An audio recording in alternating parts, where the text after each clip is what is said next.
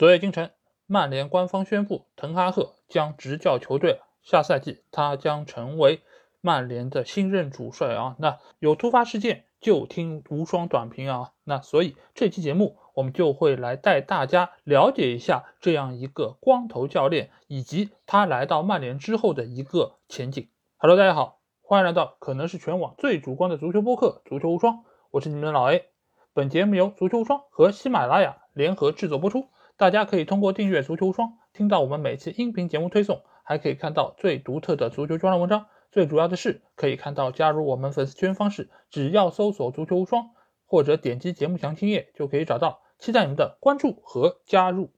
那在最近一段时间啊，关于滕哈赫的一个传闻已经在整个互联网上传得沸沸扬扬，所以我的这期节目其实早在一个多月前就已经在开始准备，而且我已经将提纲都已经列好，等待着官方的宣布啊。那就在昨天晚上，曼联官方宣布了这个消息，而且各方也是对于他的上任都有非常热烈的一个看法啊。那我在这里想要先来澄清一个事儿，就是他这个名字到底该怎么读？因为以前在各个媒体上，对于他的名字一直都叫他滕哈格，我在之前节目中也把他叫做滕哈格。但是从这期节目开始，我就要还他一个清白啊！那他这个名字其实比较正确的一个读法应该叫滕哈赫，为什么呢？因为他最后的那个 H A 级这个级，它其实在荷兰语中它是不发。格这个音的，而是发一个哈这样的一个音，所以它其实是有一点小舌音的一个感觉。我为什么这么讲？其实是有几方面的一个考证啊。一方面就是我去询问了懂荷兰语的朋友，他们给我的回复就是“吉”是发哈这个音，所以它那个 hag 应该是读成 ha，所以这个时候。将他的名字翻译成滕哈赫，相对来说是比较准确的。而且我们也可以从我们的另外一档节目《比甲无双》中可以知道，在比利时的荷语区那几个球队的名字，比如说根克或者说根特，其实它的正确读法应该是亨特或者说亨克。所以这个时候我们也能够知道，吉这个音在荷兰语中其实并不发格。所以对于这个名字的一个读法，正确读法应该也就是滕哈赫。那很多朋友说都已经是约定俗成了，那就这么叫吧。那我们节目对这件事情的一个观点一直都是：你们怎么读是你们的自由，我有责任也有必要在我的节目中以正确的名字来称呼这些人。而且滕哈赫在之后的一个赛季、几个赛季中，可能我会无数次提到他名字，那给予他一个正确的读法，我觉得是相当正确也有必要的。那他的到任对于曼联是不是一个好消息？我对于这件事情看法是怎么样的？如果大家是听了我之前那一期，就是盘点所下三年功绩的这么一个节目的话，你们就已经知道我对于滕哈赫的看法一直是比较支持以及积极的。那为什么我会比较支持他来出任曼联主帅呢？一个很重要的原因就是其他的竞争者都不如他那么好。当然，我并不保证滕哈赫在曼联一定能取得成功，但是相对来说，他在曼联取得成功的概率是那些教练中最高的。一个非常重要的原因就是他具备能够改变球队的一个可能性。因为我们可以回顾他在阿贾克斯这几年的一个带队，他给予球队的改变是相当大的。他不但是挖掘出了相当多不错的球员，而且他的整个的一个调教对于球队的掌控都是非常的有能力。而且他的整个一个技战术打法都是以进攻为主，这对于曼联这样一个崇尚进攻、对于比赛有非常积极态度的球队来说，这是非常符合曼联基因的。而且另外一方面，他是一个年轻教练，现在来说不可否认的一点就是，年轻教练已经成为了现代足球的一个主流。非常多的现代化的理念以及执教方式都是更加符合现代足球的一个潮流趋势的，而反观很多的老教练基本上已经都退出了主流豪门的一个执教的范围，所以这个时候曼联请一个年轻教练是非常有必要的，而且他的很多的技战术打法也是相当符合现代足球潮流。首先就是他需要整个球队以奔跑为主，需要跑起来。而且他对于进攻的一个渴望，以及在这么多年来对于阿贾克斯调教，我们都知道他的进攻是非常强的。今年的阿贾克斯在欧冠的小组赛是整个小组赛队伍里面进攻实力最强的队伍，他进了非常多的球，包括他们的主力前锋阿莱在小组赛里面也有相当亮眼的一个表现。当然，你可以说他们在荷甲里面非常的轻松虐菜。但是他们在欧冠的舞台仍然是展现出了相当不错的竞争力。尽管他们可能由于经验不足等等原因，没有在欧冠里面更进一步，但是纵观这么多年来，滕哈赫对于球队的改造还是相当具有成效的。另外一方面，他由于曾经在拜仁和瓜迪奥拉有过短暂的交流，因为他曾经是拜仁的二队主教练，所以那个时候他也从瓜迪奥拉身上是学到了相当多的东西。所以在他的技战术理念中，也有非常多的一些细节是从瓜迪奥拉身上所学到的。这个其实也是独属于他个人的一个性格特征啊，因为从我目前了解到信息来说，滕哈赫是一个事无巨细、锱铢必较的一个教练。这种对于球队细节打磨，对于一个球队能够取得成功是非常重要的。为什么瓜迪奥拉能够在曼城里面将整个球队捏合这么好，而且能够让所有的？之前看上去并不是那么亮眼的球员都能够发挥出他们该有的一个能力，就是因为整个球队的整体性非常好。而在这方面，滕哈赫也是沿袭了瓜迪奥拉的这样一个做事风格，而且他对于足球的一个理解也是相当到位和有自己独到看法的。所以在这方面来说，他和瓜迪奥拉他们两者之间其实也是在某种程度上是有相同性的。那另外一方面还在于。滕哈赫对于引援的眼光是非常出色的。你们可以看一下，他到队之后，在阿贾克斯引入这些球员，都在日后打出了自己的身价，而且都焕发出了自己非常好的一个能力。这个其实都是源于滕哈赫对于球员的了解，以及他对于整个队伍体系的一个打造。包括在今年大放异彩的阿莱，包括在今年欧冠表现相当出色的安东尼，其实都是来源于滕哈赫的一个引援眼光。所以他来到曼联之后。这个也是能够给到目前的球队非常大的一个帮助，因为在过去的很多年，曼联的引援一直是被各方所诟病，而且大多数的球员都没有办法能够打出他们应有的一个身价，所以他的到来能够有效改善这一切。那是不是他就是只有优点没有缺点呢？其实也并不是啊。因为从目前可得的一个消息来看，他其实是有一些些的问题啊。一个比较严重的问题就是，他仍然是一个攻强守弱的教练，就是他对于进攻有非常不错的调教，但是他对于防守并不是特别有心得。所以你会看到他的球队能够有很多进球，但是同时也会失一些球。这个对于现在曼联来说，这方面是不是会成为他日后的一个隐患？我觉得是有可能的。而且另外一方面，我们也知道。锱铢必较，或者说事无巨细都要过问。另外一个说法就是他为人比较的固执，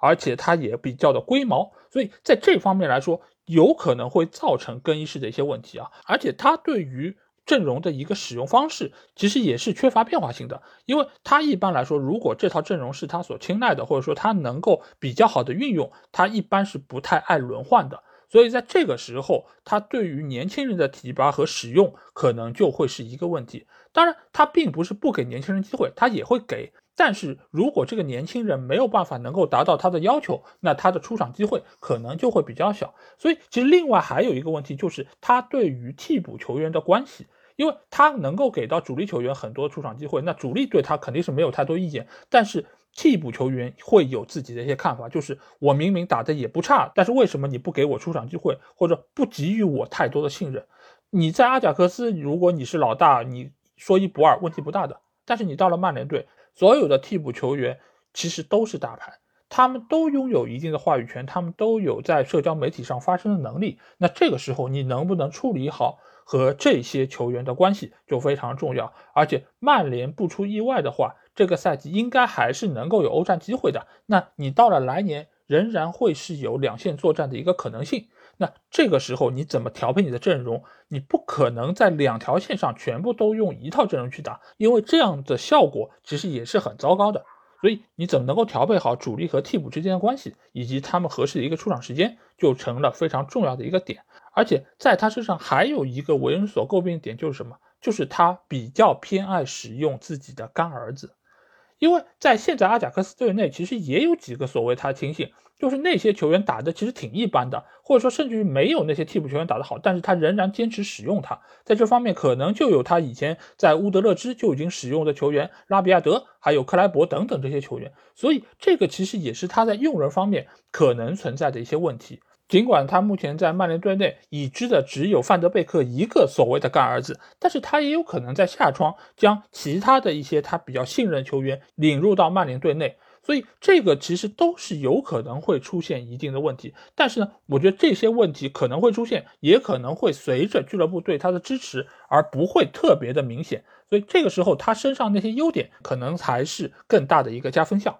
那既然滕哈赫已经来到了球队，那为什么我在之前会不支持其他的那些候选人？我觉得有几个问题是非常明显的，就是比如说波切蒂诺，波切蒂诺他这两年在大巴黎的一个表现，其实已经向我们证明了他是很难在队伍里面有太多话语权的一个人，而且他对于很多的球员或者说俱乐部，他是属于一种全盘接受。而且也不太会说 no 的一个人，所以你在大巴黎没有办法对梅西说 no，那你到了曼联也没有办法对 C 罗说 no。你如果对于球员都不知道拒绝，都不知道该如何使用的话，你又怎么能够掌控好一个球队？且不说曼联俱乐部会不会给主教练足够的话语权以及掌控力，那你本身就已经放弃了这部分权利，那你又怎么可能将球队带好？而滕哈赫在这方面显然是一个更加有主见、更加有能力，而且更加敢拼敢干的一个人物，所以他在这方面要比波切蒂诺更加的成熟。而相对于孔蒂来说，我一直对于孔蒂入主曼联是一个非常不看好的态势。他在热刺以及切尔西目前来说取得那些成就或者成功，都源于一个点，那就是单线作战。因为孔蒂的打法已经决定了他对于球队员的使用是死操一套阵容。所以你没有办法在两条线的情况下都能有所发挥。如果你的这套打法就是想要放弃其他所有的比赛，专攻联赛的，那我觉得你本身就不符合曼联的一个价值取向。因为曼联不应该是一个早早就只有一条线比赛的一个队伍。所以孔蒂的这套打法，我觉得并不是特别适合马联，而且他对于球员的使用也会让球员的体能以及各方面都实现透支，因为他的打法非常清楚，就是激发球员的潜能。但是你对于队伍中，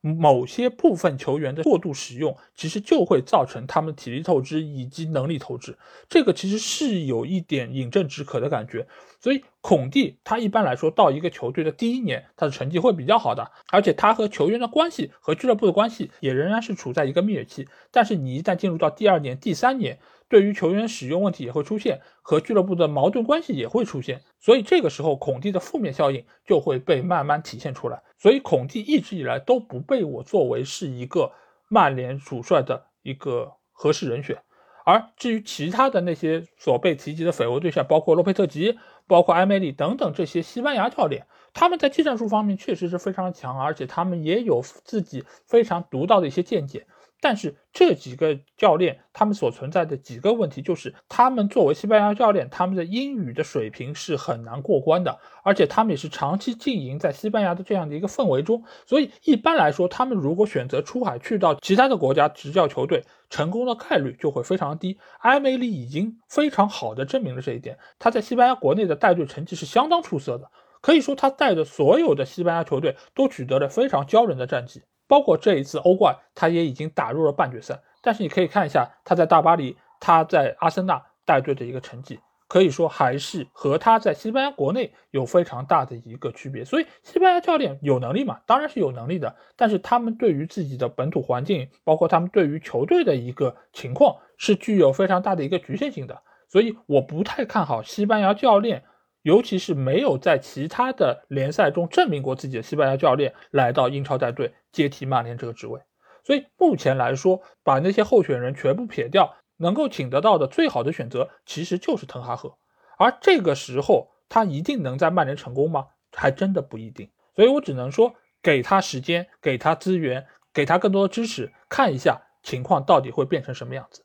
而曼联之所以最终请滕哈赫，另外一个让我觉得欣喜的地方是什么？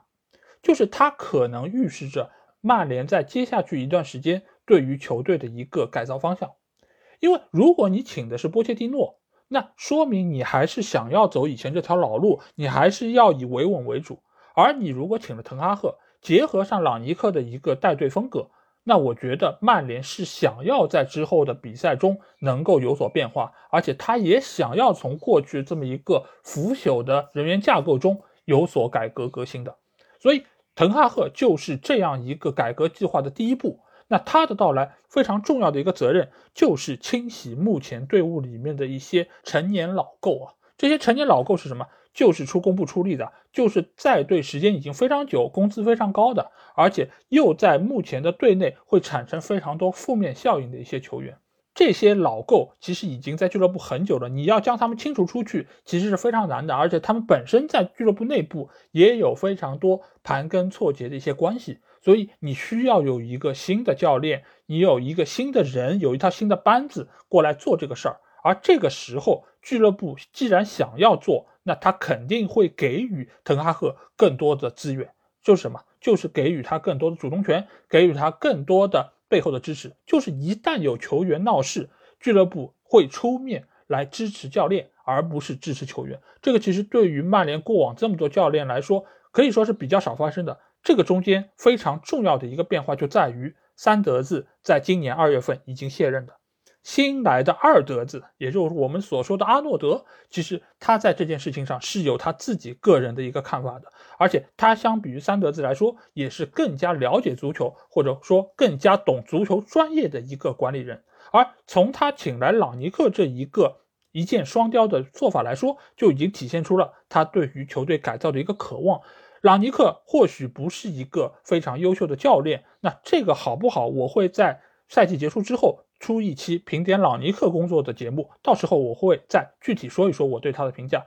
但是最起码他请朗尼克过来，并不是只是让他做教练的，而是让他能够成为一个顾问，能够指导未来曼联引援，包括球队管理的一方方面面的工作。而这个时候就说明俱乐部是想要一切向好的方向发展的，因为他们引入了一个专业的人才。而这个时候，朗尼克和滕哈赫的一个配合，就成了未来几年。曼联可能触底反弹的一个非常重要的点，因为滕哈赫也是朗尼克所看重的教练，他对于滕哈赫在阿贾克斯这么多年的表现也是给予了自己非常大的肯定。而另外一方面，我们也听到有很多传闻说，朗尼克可能会动用自己的关系，吸引现摩纳哥的足球总监米歇尔来到曼联队内。这个米歇尔其实也是在最近一段时间受到了各方豪门关注的一个足球总监。我们之前在足球总监那期长节目中。法王也是对于米切尔的表现有非常高的一个评价啊。如果真的能够像报道所说，朗尼克将保罗·米歇尔拉到曼联队内，配合以滕哈赫，那我觉得在未来十年对于曼联的一个发展都是非常有帮助的，因为你这个时候确立一个非常专业的、有能力的。有过非常优秀履历的足球总监来到曼联队内，即便滕哈赫不在教练这个位置上，未来的主教练的人选，包括未来球队的打造，都能够有一个系统性的规划。这个对于一个豪门球队来说是相当相当重要的。而这一切，我们看到拼图都在一块一块的被弥补上。那现在滕哈赫来了，这个就是继朗尼克之后的第二块拼图。这个对于曼联重新起步，我觉得也是非常重要的一个人物。那滕哈赫的到任对于现有曼联阵容这些球员会有怎样改变？哪些人是会被他清洗的？而哪些人又可能受到重用呢？我觉得受到重用的球员，第一个显然就是范德贝克啊，因为他在阿贾克斯就是滕哈赫的一个爱将，而且他也是作为中场的一个主要球员而存在，所以他的到来一定是能够激活范德贝克在曼联的一个作用啊，因为他毕竟是自带着说明书来的。而另外一方面就是那些跑动积极的球员，包括桑乔。包括埃兰加以及格林伍德，假如他能够复出的话，那另外一方面，如果他能够激活拉什福德的话，那拉什福德凭借他在边路的速度，那我觉得也还是有可能能够获得出场机会的。至于会被他清洗的，或者说不受重用的球员，显然就是那些岁数已经比较大、奔跑不积极，而且也有可能已经心不在曼联的那些，包括博格巴、林皇、卡瓦尼。等等，这些工资很高，但是在球队内部似乎已经很难拿到位置的这些球员啊，所以我觉得他的到来在这个夏窗一定会引起一个腥风血雨。当然，我觉得这些要被清洗的球员未必能够在一个夏窗就都能被送掉，因为。首先，它的转会难度是很高的。我们可以从巴萨去年的一个转会操作就可以看出，他想要把这些高薪而看上去不是那么高能的球员给转出去，其实在谈判上面就会有相当大的难度。所以，在这个时候，曼联需要一到两个转会窗口来进行清洗。那另外一方面，他也需要能够在某些位置上有针对性引援，就比如说主力前锋一定会要引一个，主力后腰一定要买至少一个。然后在后防线上也需要再补一到两个球员，所以在这个时候，曼联在今年这个夏窗一定会有非常多的进进出出的动作，而一切都将围绕滕哈赫对于球队的规划来展开。那如果我们要说到滕哈赫已经来了，啊，朗尼克对于球队也有非常多自己的想法，那曼联离复兴到底还有多远？这样一个很大的问题，其实我无时无刻不在问自己啊，因为作为一个这么多年的曼联球迷，看到球队走到目前这样一个境况，其实也是非常的心寒。那如果滕哈赫能够来，一切都能够以比较正确的方向在走的话，我觉得曼联其实离复兴还是挺近的，并不如很多球迷想的那么的悲观。因为不管怎么说，曼联的底子还是厚的，曼联这么多年打下的基业。还是有非常大的竞争力，尽管他们的营收已经从世界第一，目前来说，从今年的报表上来看，已经是到了世界第五，已经非常糟糕了。但是你即便是到了世界第五，你也还是在所有的球队里面排名非常靠前，你还是有非常好的一个营收能力，你还有非常好的一个品牌价值。成绩当然是对于球队有非常大的影响，但是对于曼联的这样一个球队来说，只要你能够及时的。转变你的经营思路，能够将球队以一个更加专业的方式来带，我相信很快就能够在业内引起不一样的一个反响啊！很多人说啊，现在这个曼联没有球员愿意来，除非砸钱。其实不是的，如果曼联的教练能够有一套系统性的打法，让球员看到，哎，我到这儿，我可能能够有很好的提升，而且他用人是比较有针对性的，而且他也承诺我，如果我表现优异，能够给到我很好的一个出场机会。那我相信一定有球员会来的，因为在市面上能够给得起不错的工资，而且能够有那么好的一个履历背景，这样的球队其实是不多的。你可以说有黄沙人，你可以说有新晋崛起的曼城等等，确实是。但是那些球队也存在着他们可能会出现的问题，包括切尔西今年的换老板风波，包括还有某些球队的教练，他可能一换，整个球队的一个技战术能力就会有很大的一个影响，这些都是不确定因素。如果滕哈赫能够给现在这个曼联队一个非常深的烙印，而且让人家觉得他是能够像瓜扎一样在一个球队待很久的教练，那对于想要来投奔曼联的球员，其实也是吃下了一个定心丸。所以我觉得曼联其实只要不要浪，只要不整活，我觉得他其实要回来还是很快的。你说要拿到冠军，可能还要好几年，还要很长一段时间。呃，那或许还要看瓜扎是不是还在英超。但是你要说能够常年稳定的拿到一个前四的位置，我觉得是没问题的。只要他们别整活，只要阿尔德兹、朗尼克以及滕哈赫，甚至于可能会到来的保罗·米歇尔，给到球队一个非常正确的引导和方向，我看好曼联在未来的短时间内就能够重新崛起。好，那这期节目基本上就这样。如果你听了我的节目，有什么话想对我说，欢迎在我们的评论区留言。如果想要和我直接交流，也可以来加我们的群，只要在微信里面搜索“足球无双”就可以找到。期待你们的关注和加入。那这期节目就到这儿，我们下一期的无双短评节目再见吧，大家拜拜。